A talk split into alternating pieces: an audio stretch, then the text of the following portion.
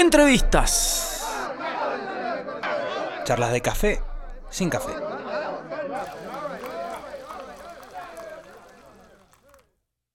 Bueno, señores, tenemos un programón hoy. Entre, entre otras cosas, hay entrevistas muy importantes. Van a estar aquí con nosotros los Eterno Yo. Exactamente, Eterno Yo. Eh, banda nueva de Mendoza.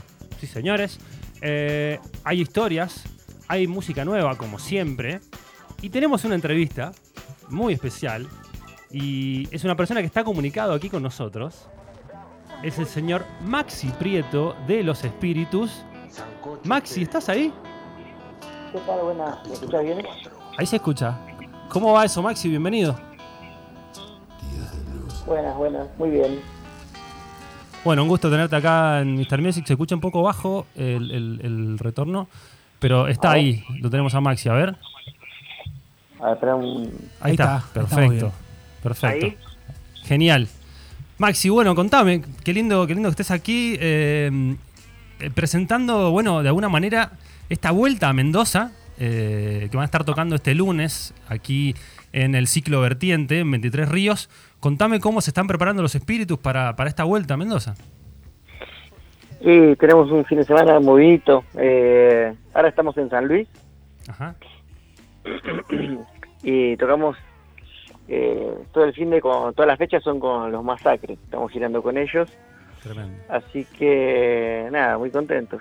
Recién recién empieza la, la gira. Están empezando. Bueno, ¿cómo, cómo se gestó esta, esta gira con los masacres? Porque me imagino que no es, no es fácil juntar estas dos bandas, dos bandas realmente referentes y de, y de- y de bastante trayectoria en el rock nacional. Eh, ¿Cómo se gestó y cómo, cómo piensan que van a ser los shows? Sí, desde, es una relación bastante nueva, pero bueno, que viene de, de la unión de... Son dos bandas independientes, ellos tienen un recorrido muy largo, así que también son un referente en ese sentido. Y bueno, se empezó a dar la onda, justo teníamos fechas en lugares similares, ciudades similares, y acomodamos todo para hacerla juntos. Claro, claro. Y nada, está bueno, hay, hay algunos factores en común en cuanto a la apreciación por la psicodelia. Ajá. Así que nada, acá estamos en esta. Contame un poco sobre lo que están presentando, Sancocho Estéreo, este, estos lanzamientos que, que ya van cuatro, ¿no? Cuatro, cuatro entregas, de, son como mini EPs eh, con temas, están reversionando temas suyos, están haciendo algunos, algunos covers. Contame cómo se gesta Sancocho, Sancocho Estéreo, eh, en, en esta nueva etapa de los espíritus.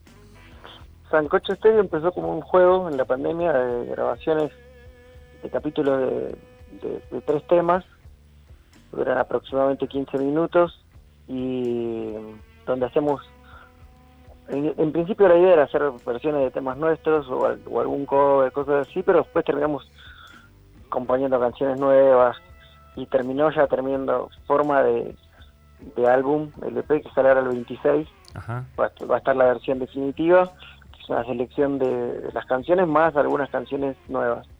Ajá. Y, y bueno, todo con muchos invitados, digamos, eso sería como la novedad. Claro, Eh, claro. Podemos, podemos eh, contar algunos. Por ejemplo, está Daniel Melingo, histórico. eh, En el Melingo está en el capítulo 2, hicimos Buscando la Luz, sí, y también como es, la idea es como una radio ficticia, siempre o, o conducen o presentan temas, o, si no hacen alguna narración. Melingo hace como una poesía antes de aunque nos vayamos y después cantan Buscando la Luz. ajá, También presenta el capítulo de Sancocho.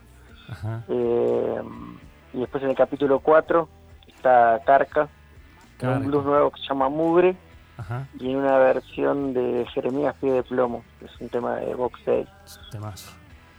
También tenemos canciones que, que teníamos ya grabadas. Nosotros en la gira solemos hacer grabaciones. Teníamos una, unas grabaciones en Colombia con Mario Caona, que es un percusionista eh, amigo y Ajá, muy bueno. Y también teníamos algunas grabaciones que habían quedado con Bombino, que ya había colaborado para el Árbol de los Venenos en Caldero.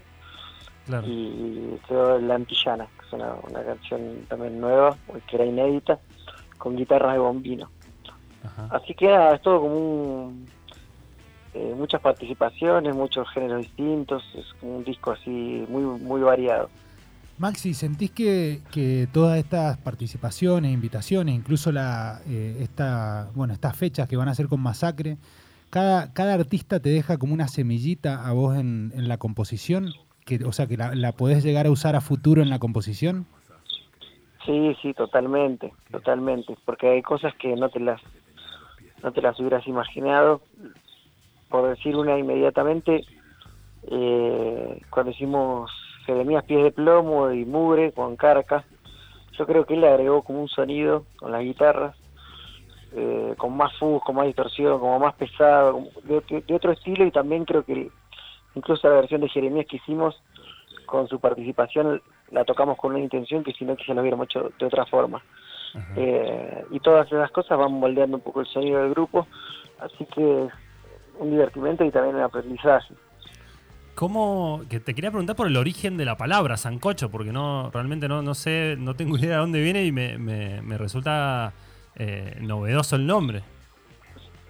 Sancocho es un guiso, un guiso colombiano. Entonces, como eran muchos invitados y participaciones y distintos géneros, Ajá. parecía como una mezcla de cosas y sería como un guiso acá, como una olla popular, como algo donde todo el mundo lleva verduras.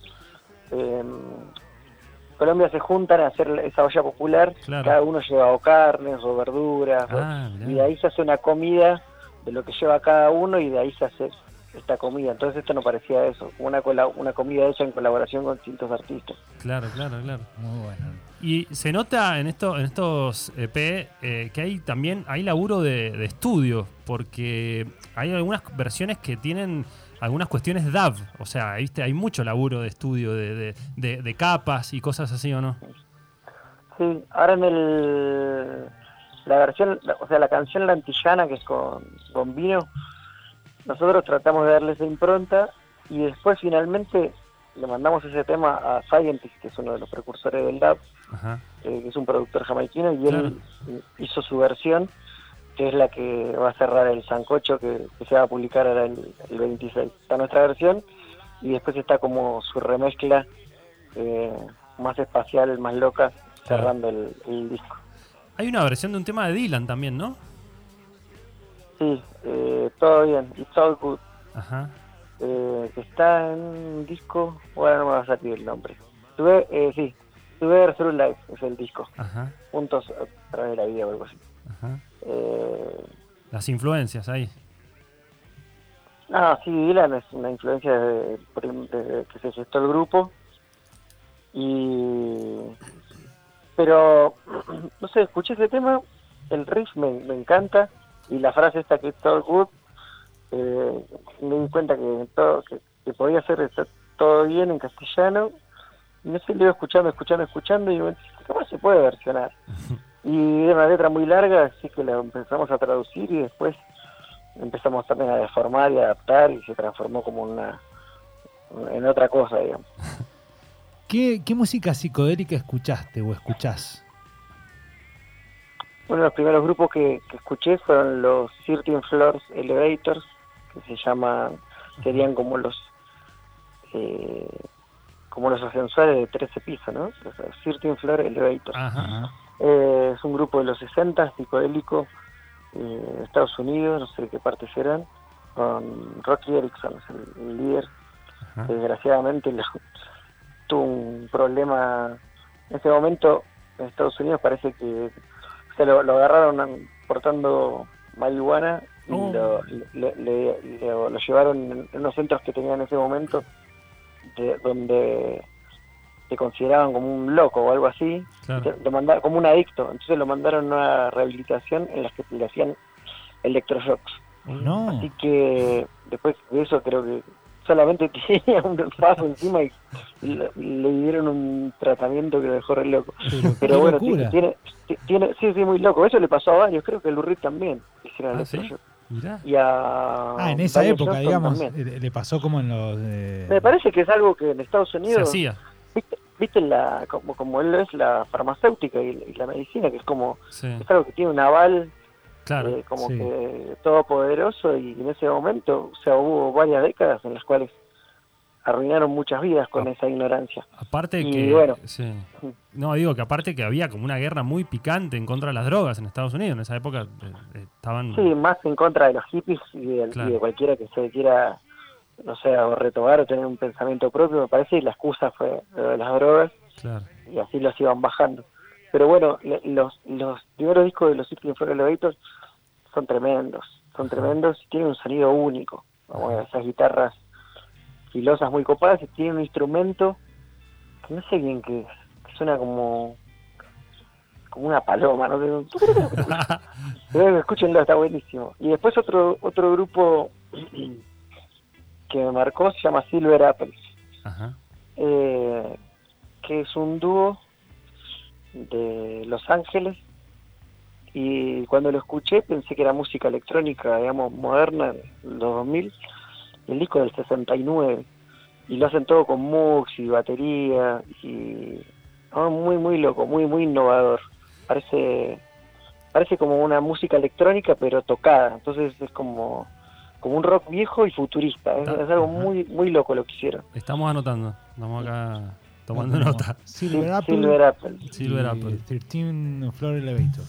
Mike, si hay algún día que no hagas, no hagas canciones, es, es tremendo el caudal de, de- aparte y el ritmo que te vas entre los espíritus, entre eh, Mariano viaja al cosmos con Prieto baja- viaja al cosmos con Mariano, o tus cosas solistas, siempre estás eh, creando, si no te vas de viaje y creás, ¿cómo, eh, qué días, o- cómo, cómo te manejas para, para, para la creación de las canciones? Eh, ¿Tenés una rutina? ¿Cómo, cómo es eso? No, no, pero no te creas que consume tanto tiempo, ¿eh? porque cada vez que aparece una canción no te, no te toma más de 10 minutos.